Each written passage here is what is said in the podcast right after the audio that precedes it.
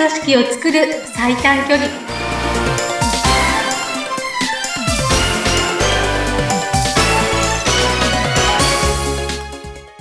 強い組織を作る最短距離。組織力アップコンサルタントの中山智子です。インタビューを務めます。ズッピーことズシ秀次です。中山さん今週もよろしくお願いいたします。こちらこそよろしくお願いします。はい。えー、もういきなり今週は本題から入っていこうかなと思うんですけれども、はい、うんあの強い組織を作る最短距離ということで今回のお題いただいたテーマが、はい、コミュニケーションと忖度。はい、こういうタイトルを頂戴しました。もうこれちょっと具体的にもう早速解説をしていただきたいなと思うんですがはい、えっ、ー、と忖度という言葉って、うん、ここ数年前から普通に使われるようになった言葉だと思うんですね。そうですよね。政治の世界から出てきて、最初は忖度ってクエスチョンマークだったんですけど、定着しましたね。そうですね。もうなんか、昔は10年くらい前はそんなにね、使われない言葉だったと思うんですね。うん、はい。でもでもよくよく考えてみるとですね、うん、今の時代って本当にこの忖度の方が多いんじゃないかって私は感じて、感じるようになってきてます。はい。ズッピーさんいかがでしょうか？いや、その通りです。もう、僕も、昔から人に忖度ばかりしてきているような気がします。ね、あの、相手の心地いいように傷つけないようにね、あの、うん、相手をこう、おもんばかって、うん、うん、っていうまあ性格なのかもしれないですけども、うん。いや、それだけ聞くとね、本当にね、人柄の良い人っていうふうに思いますし、うん、もしかするとその日本人の国民性のね、いいところなのかもしれないとも思うんですね。はい。とも思う。とも思う。うん、でも違うんですよね、きっとね。いや、えっ、ー、と、これは、あくまで私の考えなので、もちろんその違う考えの方があってもいいという話ではあります。はい。ただ、まあ、あの、強い組織を作るという観点で言ったら、こう、普通の人間関係だったらね、あの、どういう人でありたいかっていうことで、自ご自身、それぞれがね、決めていくっていうところだと思うんですけれども、はい。もしも、組織の中で、忖度ばかりしていたら、って考えると、うん、プラスなのかマイナスなのか、どうでしょう？そうですよね。確かにあの、だから、忖度するっていうことは、自分の考えをまあ、言わない、言えないということにもつながるので、うん。はい、会議にしても、活性化はしないですよね。おそらくあの、忖度してるってことは、ああ、もうその通りでございます。それでいいんじゃないんでしょうかって、まあ、ある種、イエスマン的になっているので、うん。会議をしても、こう、あまり発展はしないんじゃないかなっていう気はします。そうです。あの、先ほどズッピーさんの言葉にもありましたけど、他人、まあ、相手の心の中を推し量るっていうことじゃないですか。ああ、なるほど。うん、あ、こう言いたいんだろうな、うん、こうしたいんだろうな。そうそうそう、うん、だから、推し量るっていうことはですね、本当にそうかわかんないってことなんです。あ、そっか。うん、そうそう、想像してるっていう話。うんこうかもしれないし、こうかもしれないし、こうかもしれないから、だったらいいかなって言って違ったらどうするんですかって話なんですよ。そっかそっか。うん、そうそうそう、うん、あ、決定的じゃないわけだ、やっぱり。そうなんですよね。うん、だから、あの、普通の人間関係、プライベートの人間関係の話だったら、本当にその人その人が決めていく話。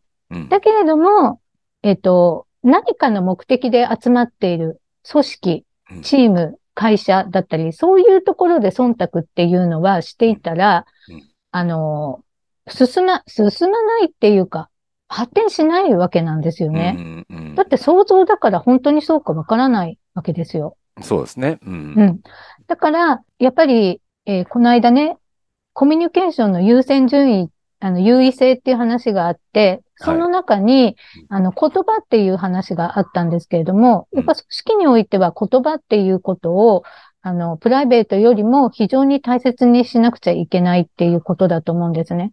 押し量ってばっかりでは、わ、そうじゃないかもしれないんですっていう話。うん、そっか、そっか。忖度っていうのはそういう部分があるわけですね。こうなんじゃないかなって想像して、うんうん、あの、こっちがそういう態度を示してるだけで、それがその方の思ってる本当のことかどうかはわからないっていう。そうです。あ、これ危うい部分ですね、本当ね。うん、多分初回か2回目ってお話、まあ何回か言ってるかもしれないですけど、人の言動っていうのは氷山の一角なんだってことなんですよ。うん、その水面下にあるところが分からなければ誤解してしまうし、うん、本当のことは分からない。はい。だから、ある意味議論もそれ以上できないってことになるわけです。うん、うん。うん。例えば、えっと、謝罪を受ける場面って、け皆さんなんか何回か経験あると思うんですけどね。はい。この間、褒め言葉の話しましたけど、うん、あの、こう、うんと、謝ら、謝、逆、謝罪の場面っていう時に、うん、あの、まあ、よく三択でね、お話しするんですけれども、はい。えっと、どういうふうな謝られ方をしたら、心からすっきり許せますかみたいな話よくするんですよ。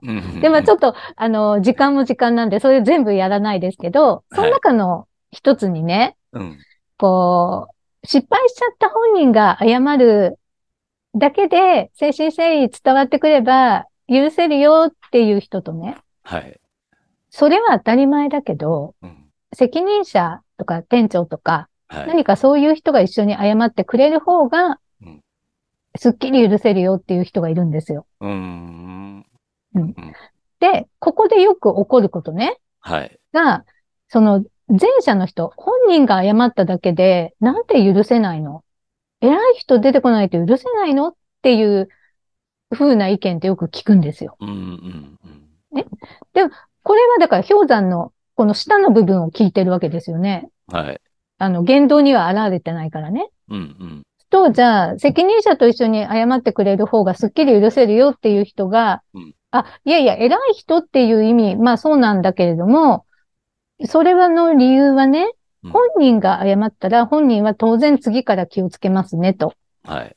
でも、責任者の人が一緒に謝ってくれたら、まあそこのチーム全体、組織全体が、うん、あ、だから、あの、責任者が知ってるってことは共有されるから、うん、組織全体が良くなっていくでしょっていう答えなんですよ。はいはいはい。うん。うん。で、最初に偉そう、偉い人が来ないと許せないわけって聞いた人は、うん、あ、そういうことなんだねっていうケースが多いわけです。うん。うん、自分にはその感覚、観点はなかったけれども、うん、そういう解説をしてもらえれば、うん、あ、なるほどねと思いますっていうこと。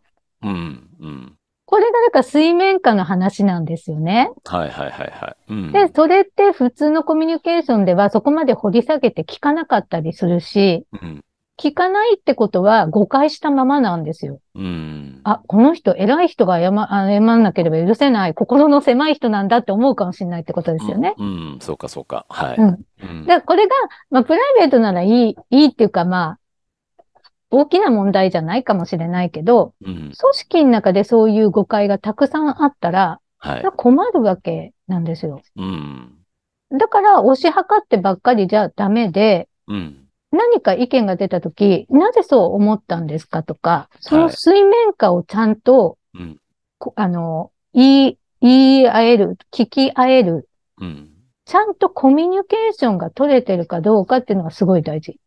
なるほどね。うん、組織としてね。はい。そうなんです。そ、うん、忖度って、コミュニケーションになってないとも言えるっていうふうに私は思うんですよ。うん。だって、そうだ。うん。な、何かのやりとりがあるわけじゃなくて、はい。その外側で勝手に想像してるっていう状状態じゃないですか。そうですね。うん。うん、だから強い組織を作りたかったら、忖度してるんじゃダメちゃんとコミュニケーション、内側に入ってるかどうかっていう話なんですね。うん、うん、それを組織の中で作れてますか、はい、そうだね。うん。そこ分かりました。今回あの大きな気づきだったのが、忖度っていうのは、実はあの想像だけの世界であって、真理ではないと。いうことですよね。うん。だからそれを忖度だけで会議なり何なり、まあ、コミュニケーションを進めていくと、それを実は本当のことではないまま、うん、意見を言ったり、会議が進んでいってるっていうことを危惧しないといけないですよね。そう思います。特に、今はね、この、今、ズッピーさんとやり取りしてるズームっていうものを使って会議される場合もあると思うんですよね。はい。なので、やっぱりその対面でね、コミュニケーションを取ってた時以上にここを気をつけていかないと、うん、っていう時代なんじゃないかなっていうふうにすごく感じるわけです。はい。ありがとうございます。うん、ひ、響きました。あのー、今回はね、コミュニケーションと忖度と、うん、いうタイトルでお話しくださいましたけども、うん、忖度は確実性がないですね、本当にね。はい。うん。いろいろと意見をぶつけながら、その氷山の下の方もちょっといろいろとコミュニケーションしていただきたいと思います。はい。はい。はい、ということで中山さん今週もありがとうございました。こちらこそありがとうございました。はい、また来週もよろしくお願いします。よろしくお願いいたします。